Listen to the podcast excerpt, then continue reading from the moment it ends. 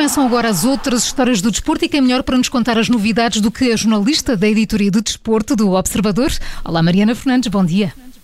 Olá, bom dia. E começamos hoje na Liga dos Campeões, pois claro.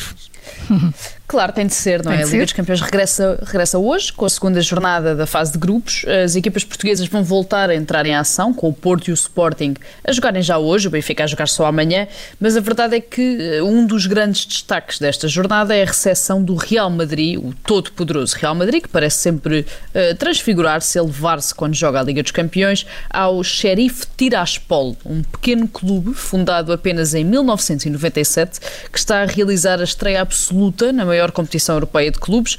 Ora, a verdade é que o Sheriff eh, surpreendeu toda a gente na primeira jornada ao vencer o Shakhtar Donetsk, está até na liderança deste grupo D, mas a maior curiosidade deste clube é que é original de um território que não é oficialmente reconhecido internacionalmente. Bom, mas como assim, Mariana? De onde é que eles são, afinal?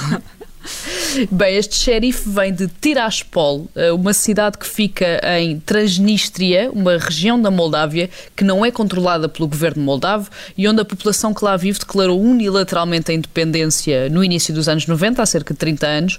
Legalmente, este território tem cerca de 4 eh, mil quilómetros quadrados, pertence à Moldávia, mas o governo moldavo não tem mesmo qualquer jurisdição nesta altura e desde então os anos 90. A Transnistria tem cerca de meio milhão de habitantes e é controlada por uma oligarquia local que fez eh, fortuna principalmente através do contrabando e do tráfico de armas, que é apoiada pela Rússia e que vive de algum revisionismo uh, soviético. Fala-se russo nesta região, não romeno, como se fala na Moldávia. A Transnistria imprime o próprio dinheiro. A foice e o martelo estão em todos os edifícios das cidades e praticamente todas as praças têm estátuas de Lenin. Bem, assim, uma espécie de uma viagem ao passado, não é? e, no, e no meio disso tudo, como é que, como é que o clube apareceu?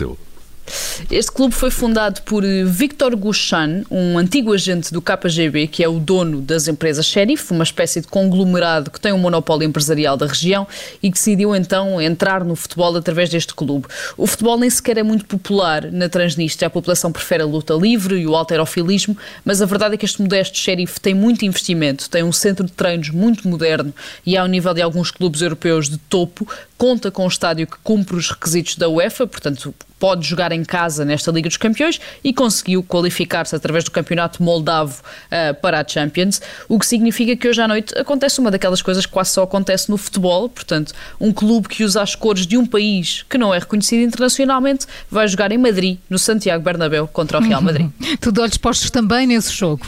E passamos agora para a Inglaterra para falar de adeptos. Sim, é verdade. E como acho que todos nós nos recordamos, uma das consequências que se retirou de toda a novela da Superliga Europeia foi o facto de o um movimento associativo, principalmente o um movimento associativo inglês, ter saído muito reforçado. Ou seja, de repente, e ao contrário daquilo que se pensava, percebeu-se que os adeptos ainda têm peso nas decisões das cúpulas dos clubes, pelo menos em Inglaterra, e que o facto de milhares de pessoas terem dito, terem mostrado que estavam contra a Superliga, acabou por fazer com que os conjuntos ingleses saíssem quase em bloco dos planos para essa essa nova competição. Ora, reforçados por tudo isso e com vontade de fazer mais, os adeptos organizados ingleses, que se associam todos na Football Supporters Association, querem aprovar nos, dos, nos estatutos dos clubes uma norma transversal que dá poder de veto aos adeptos sobre alguns temas capitais. Mas afinal, então, o que é que eles uh, querem? Eles querem basicamente que os clubes não percam as suas origens, as suas essências, a forma como foram fundados e construídos. Querem implementar algo chamado Ação de Ouro, que será a propriedade das organizações de adeptos e que lhes permite então vetar questões como as cores dos equipamentos, o nome do clube ou as competições em que vão participar, ou seja, pegando neste último fator, dá mesmo poder legal a estes apoiantes para que consigam evitar uma nova aventura por algo parecido com a Superliga. A Football Supporters Association tem o apoio apoio de Tracy Crouch, eh, membro do Parlamento que já foi Ministro do Desporto, também já reuniu com o Príncipe William, portanto aposta uh, no apoio da coroa e vai entregar esta proposta ao Parlamento Britânico em breve.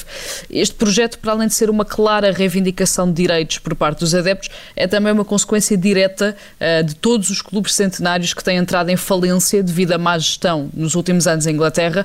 O Bolton tem tido muitos problemas, o Derby County está atualmente com muitos problemas, o Bury desapareceu desapareceu e deixou milhares de pessoas sem clube, e esta é a resposta dos adeptos que não querem que isso aconteça aos emblemas que defendem. E assim chegamos ao fim das outras histórias do desporto, hoje com a jornalista do Observador, a Mariana Fernandes, nas manhãs 360. Obrigada, Mariana. Até amanhã. Até amanhã.